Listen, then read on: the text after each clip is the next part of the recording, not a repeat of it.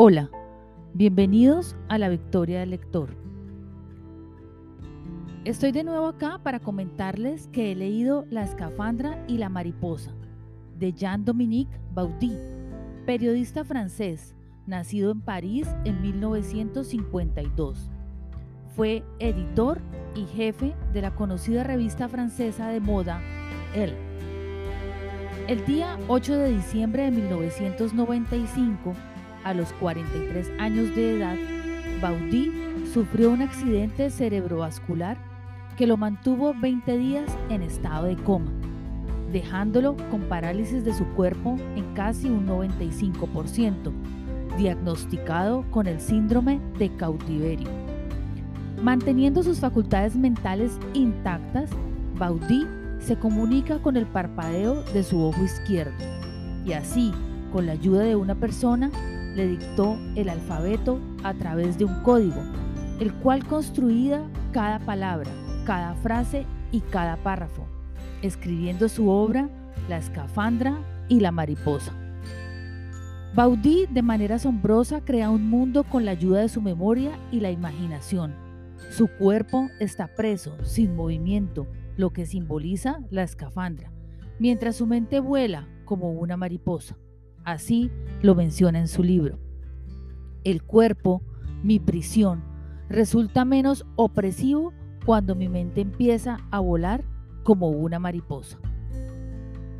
El libro fue publicado por primera vez en julio de 1997, a pocos meses del fallecimiento del periodista.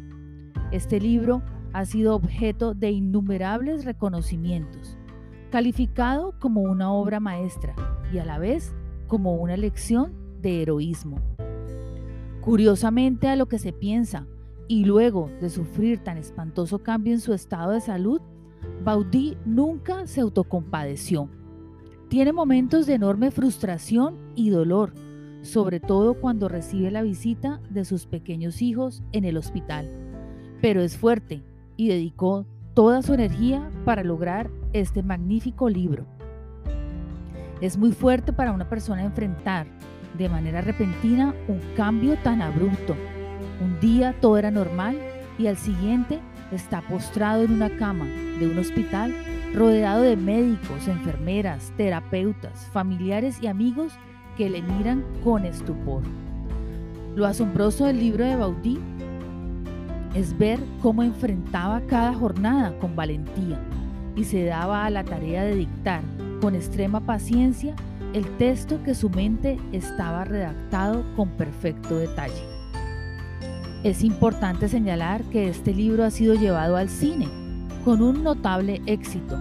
La película fue galardonada con varios premios de la industria del cine y nominado a los premios Oscar.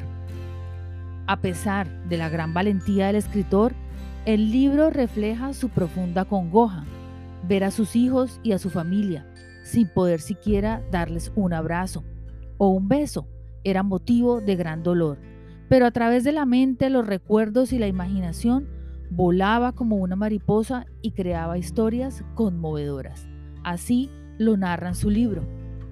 Me alejo lenta pero inexorablemente, al igual que en una travesía el marino ve desaparecer la costa donde ha soltado amarras. Siento como mi pasado se difumina. Mi antigua vida pervive aún en mí, pero se reduce cada vez más a las cenizas del recuerdo. La situación de Baudí merece un alto reconocimiento. La hazaña que emprendió y culminó es el reflejo de su libro dedicado a sus pequeños hijos. Baudí en poco tiempo aprendió la forma de comunicarse con los demás y a través del parpadeo de su ojo izquierdo, con la incondicional ayuda de una colaboradora, se dio a la labor de escribir un libro sin usar sus manos, solamente su mente y su párpado. Lastimosamente, Jean-Dominique falleció por una neumonía en 1997, poco tiempo después de la publicación del libro. Baudí es un ejemplo de gallardía, enfrentó una difícil situación de salud irreversible. Al leer este bello libro, recuerdo en el 2006 haber pasado por un hecho repentino, imprevisto, un accidente cerebrovascular, que en mi caso atacó el nervio óptico por una condición clínica que sería detectada con posterioridad. La pronta atención médica evitó mayores consecuencias. Mi caso, lejos de estar al nivel de Baudí, los días que estuve hospitalizada sin poder leer ni ver bien, fui presa del miedo, la angustia, la incertidumbre, ante miles de estudios médicos para buscar la causa y prevenir episodios similares futuros. Afortunadamente, no se causó un daño cerebral, solo una mínima lesión. Con medicación, cuidados y controles posteriores se superó con éxito.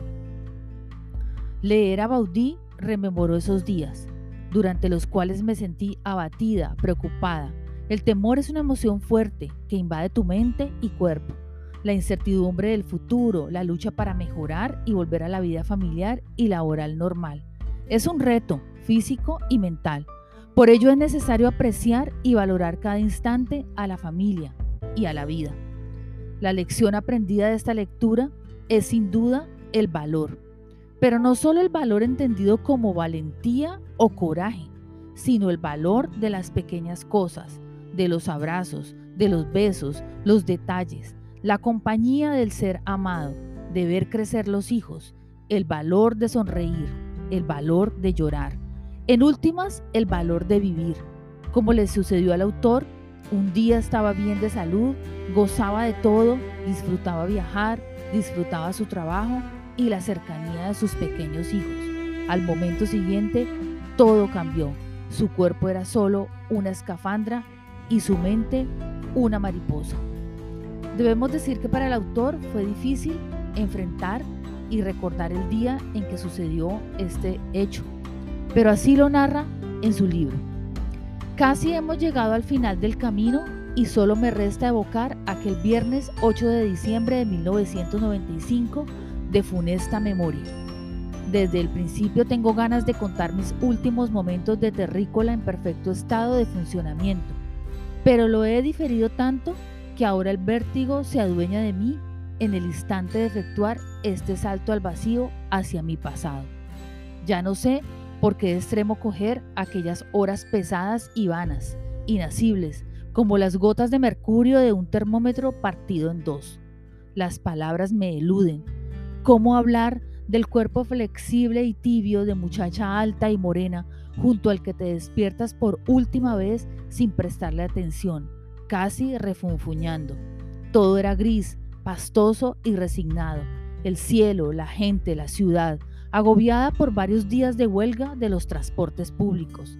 A imagen y semejanza de millones de parisinos, Florence y yo iniciamos como zombies con la mirada vacía y el rostro cansado, ese nuevo día de descenso. Realicé maquinalmente todos los sencillos gestos que ahora me parecen milagrosos. Afeitarse, vestirse, tomar un tazón de chocolate. Había fijado aquella fecha desde hacía semanas para probar el nuevo modelo de una firma automovilística alemana, cuyo importador ponía a mi disposición un coche con chofer para todo el día. Me pregunto qué pinta voy a tener con mi vieja cazadora vaquera en una carroza de alto ejecutivo. Apoyo la frente contra el cristal para sentir su frescor. Florence me acaricia la nuca con dulzura. Los adioses son furtivos, nuestros labios se rozan apenas. Ya estoy trotando por la escalera, cuyos peldaños huelen a cáustico. ¿Será el postrer olor de los viejos tiempos? Y más adelante continúa el autor.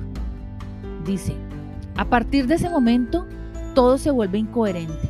Se me nubla la vista y mis ideas se embrollan. Pese a todo, me pongo al volante del BMW, concentrándome en las luces anaranjadas del salpicadero. Conduzco despacio y en haz de los faros apenas reconozco las curvas que sin embargo he cogido miles de veces. El sudor perla mi frente y cuando nos cruzamos con un coche lo veo doble. En el primer cruce me detengo en el arcén Salgo vacilante del BMW, apenas me mantengo en pie. Me desplomo en el asiento trasero. Solo tengo una idea fija, volver a subir al pueblo donde vive también mi cuñada Diane, que es enfermera. Semi inconsciente, en cuanto llegamos ante su casa, le pido a Teófil que corra a buscarla. Segundos después, allí está Diane, me examina y en menos de un minuto pronuncia su veredicto. Hay que llevarle a la clínica lo más rápido posible. Son 15 kilómetros. Esta vez el chofer arranca a toda velocidad, estilo carrera de bólidos. Me siento muy, muy raro, como si me hubiera tomado una pastilla de LCD, y me digo que esas fantasías ya no corresponden a mi edad. Ni por un instante me asalta la idea de que tal vez me esté muriendo. Por la carretera de Mantes, el BMW ronronea en la escala de los agudos, y adelantándonos a toda una fila, abriéndonos paso a sonores toques de claxon, querría decir algo del tipo, tranquilos, se me pasará, no vale la pena exponeros a un accidente, pero ningún sonido sale de mi boca y mi cabeza ahora, incontrolable, se mece de un lado a otro. Así culminamos este podcast de Jean Dominique. Recuerden, recomendado, la escafandra y la mariposa. Gracias.